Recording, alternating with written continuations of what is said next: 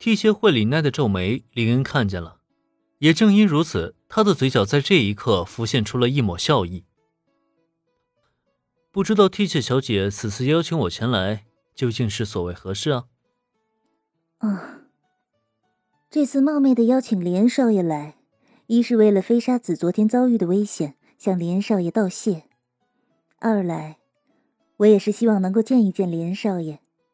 毕竟从名分上讲，我们已经属于未婚夫妻的关系。哎，停！很抱歉打断你啊，替谢小姐。如果是为了救下新户小姐这件事情向我道谢，这个大可不必了。反正我只是顺手而为之，并不需要再三提起了。至于我们的婚约这件事情，还没有得到我的承认，所以未婚夫妻，咱们目前还算不上这种关系。替谢惠里奈不知道林恩的套路，尤为重要的是，自从见面以后，林恩的表现也是完全不像他想象中的豪门大少了，反而更像是他眼中的普通庶民。完全不懂得任何的礼数，这让替切惠里奈一时间有些不知所措了，只能下意识开口回答林恩的问题。可没成想，他的话还没等说完呢，就被林恩直接打断了。讲道理，替切惠里奈可是从未经历过这种事情。一般情况下，他这个大名鼎鼎的神之蛇，无论是走到哪里都是被捧着的对象。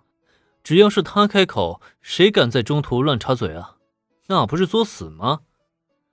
结果倒好，林恩不仅敢打断他，甚至接下来他竟然连两人的婚约都给否定了，这简直让替切惠里奈完全的无法接受了。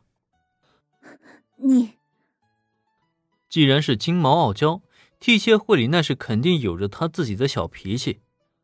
现在碰到一个不惯着他脾气的人，他是顿时再也无法伪装刚刚的优雅了。下意识便挑起眉毛，从椅子上站了起来。也就在这一刻，坐在他对面的林恩是微微的扬起了嘴角。哼，怎么，替谢小姐还有什么要指教的吗？哎，这就憋不住了，准备原形毕露了。惠林奈大人，如果没有像忠犬一样的秘书子在一旁阻拦的话。替谢惠林奈恐怕是真的要按耐不住自己脾气了，抓住林恩的衣领就要跟他大吵一通。他肯定会说：“，你以为你是谁啊？竟然有资格跟我这么说话？”但是啊，林恩呢，偏偏还就有这个资格跟他这么说话，因为林恩即便不承认他自己出身林家，可在替谢家看来，他也依旧还是林家的大少爷，同时也是替妾惠里奈的未婚夫。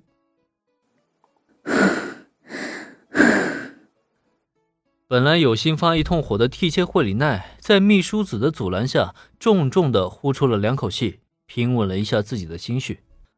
他在心里安慰自己，这个时候啊，一定不能炸，要优雅，要淡定。然后，呵呵呵，林少爷可真是爱说笑呢。林家与替妾家定下的婚约，这是不可改变的事实。从婚约达成的那一刻起，我们就已经是未婚夫妻的关系。笑得太假了，替妾小姐。替切惠那脸上在假笑，眼中却在冒火。林恩是当然看得清清楚楚了，不过即使看出来了，他也并不是很在意，就对了，反而笑着摇了摇头，直接戳破了对方的小心思。好了，我也不想说太多废话，咱们直接开门见山吧。有关林家许诺出去的婚约呢，我之前也大致有所耳闻了。甚至我也与我的另外一位所谓的未婚妻，也就是雪之下家的二小姐见过面，一起聊过这个话题。很多话呢，我对那位二小姐说的很清楚。今天我也把同样的话对替切小姐再说一遍。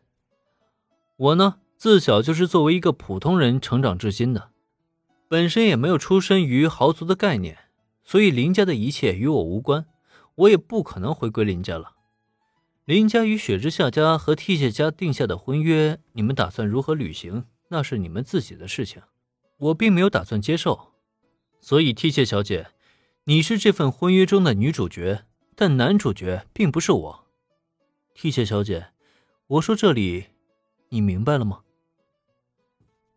林恩想要结婚的话，新娘肯定首先是小兰呀。如果日后弄到一个贵族的身份，估计也可能会添上原子。但雪之下雪乃和替切惠里奈，就像他之前所说那样，一个冰山，一个傲娇，这俩能过日子吗？就算是作为恋爱对象，他俩也是完全的不合格，好吗？林恩可没有打算花费大量精力去融化冰山或者感化傲娇，因此他也是毫不犹豫地说出自己的决定。这俩未婚妻啊，他要不起。